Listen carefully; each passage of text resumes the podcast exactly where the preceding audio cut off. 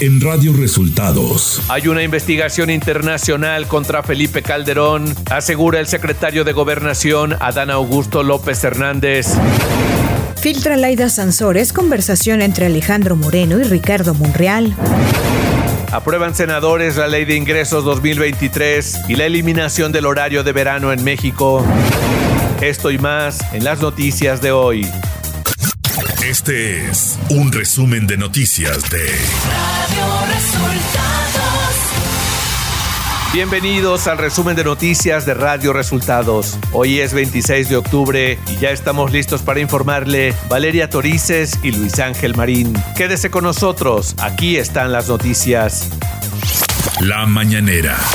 En medio de las filtraciones de la gobernadora de Campeche, Laida Sansores, contra el senador Ricardo Monreal, el presidente López Obrador, en la conferencia de prensa de este miércoles, hizo un llamado a ambos morenistas a buscar la unidad. Quiero mucho a Laida, respeto mucho a Ricardo Monreal y hay que buscar la unidad.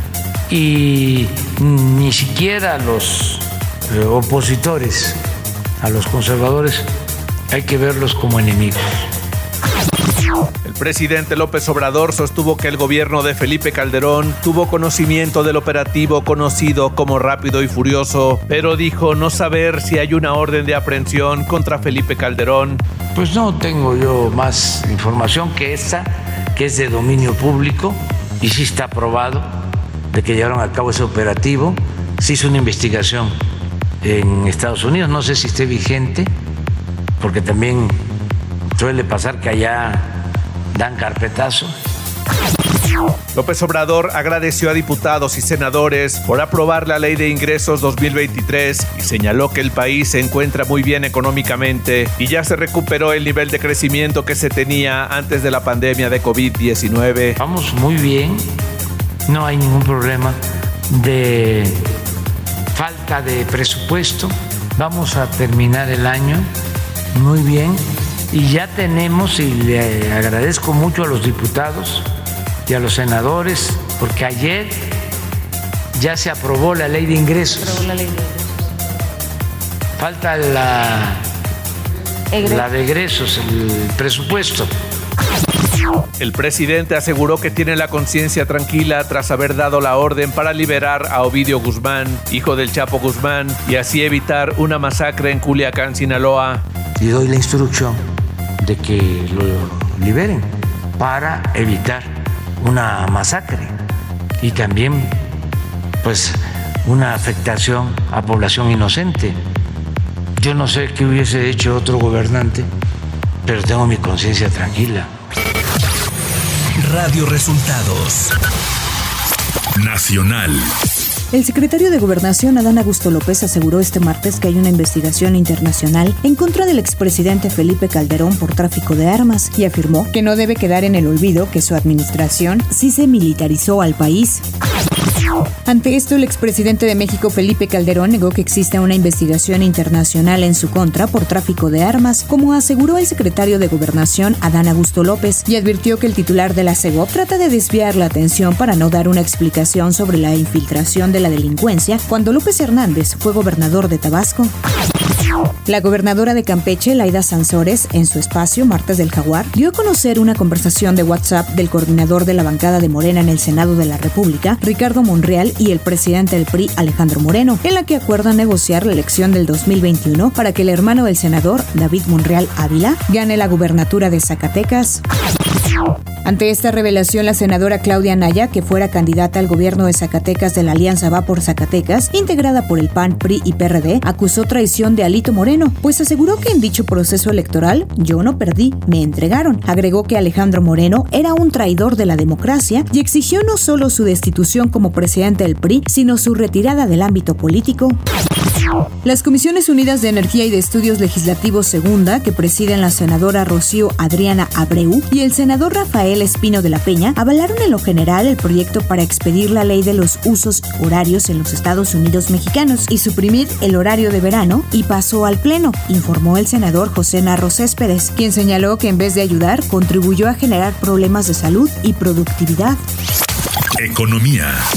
El Pleno del Senado de la República aprobó al filo de la medianoche de este miércoles el dictamen de la Ley de Ingresos 2023, así como la Ley Federal de Derechos. La Ley de Ingresos de la Federación fue aprobada sin cambios, como la envió el Ejecutivo y la Cámara de Diputados, y establece que durante el ejercicio fiscal del próximo año, la Federación percibirá un total de 8.299.647.8 millones de pesos por concepto de ingresos. Más del 50% de estos provendrán de impuestos, mientras que la Ley Federal de Derechos actualiza los montos de derechos a cobrar por la prestación de servicios de las dependencias, como emisión de pasaportes, el espectro radioeléctrico, entre otros.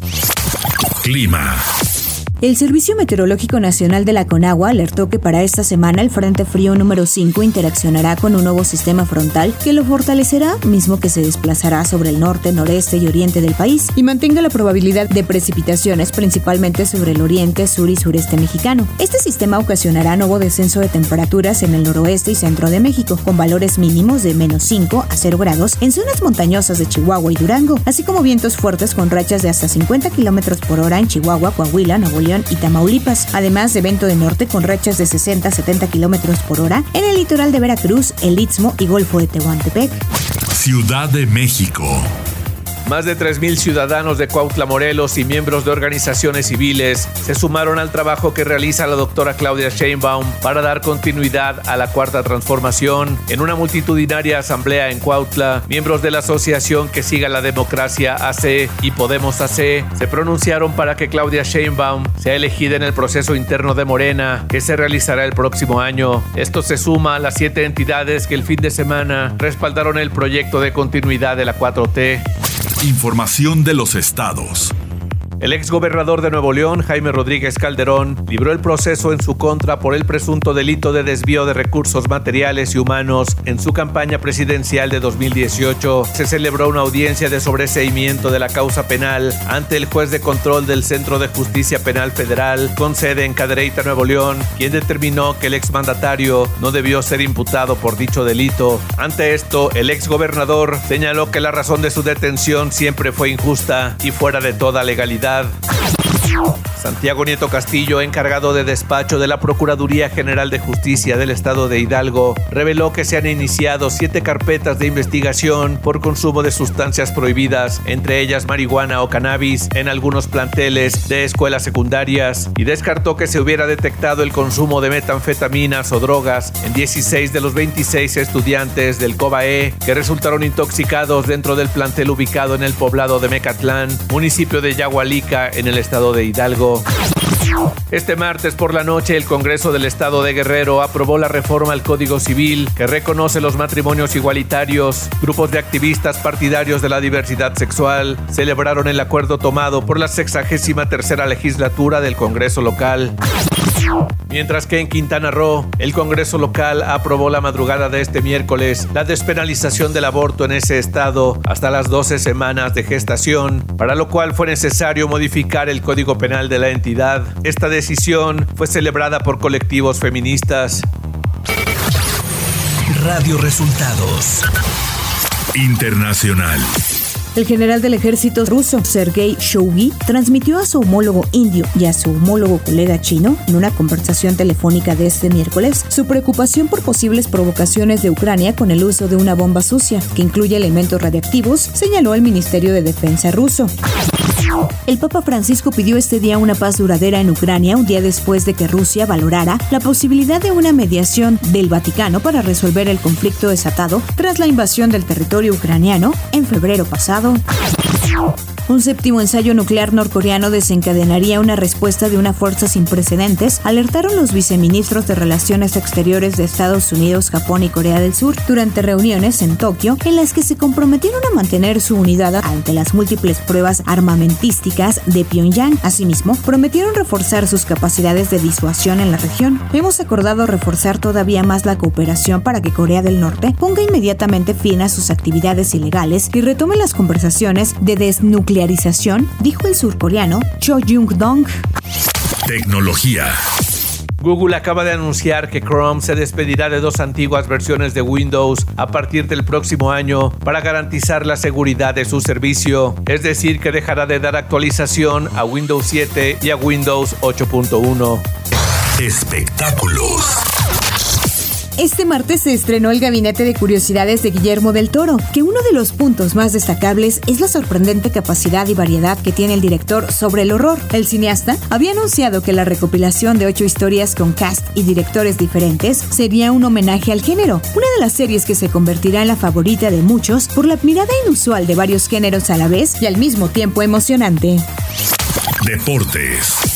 El piloto mexicano Sergio Checo Pérez se reunió este miércoles con la prensa mexicana en una conferencia que se ha hecho tradición previa al Gran Premio de México. Y a la pregunta de qué preferiría entre ganar el Gran Premio de México y ser subcampeón del mundo, Checo afirmó que sin duda ganar en su país, ya que es un sueño que tiene desde niño. Y en la buena noticia de este día, California restringe la venta de perros, gatos y conejos en las tiendas para que la gente pueda llevar mascotas de los refugios. Y hasta aquí las noticias en el resumen de Radio Resultados. Hemos informado para ustedes Valeria Torices y Luis Ángel Marín.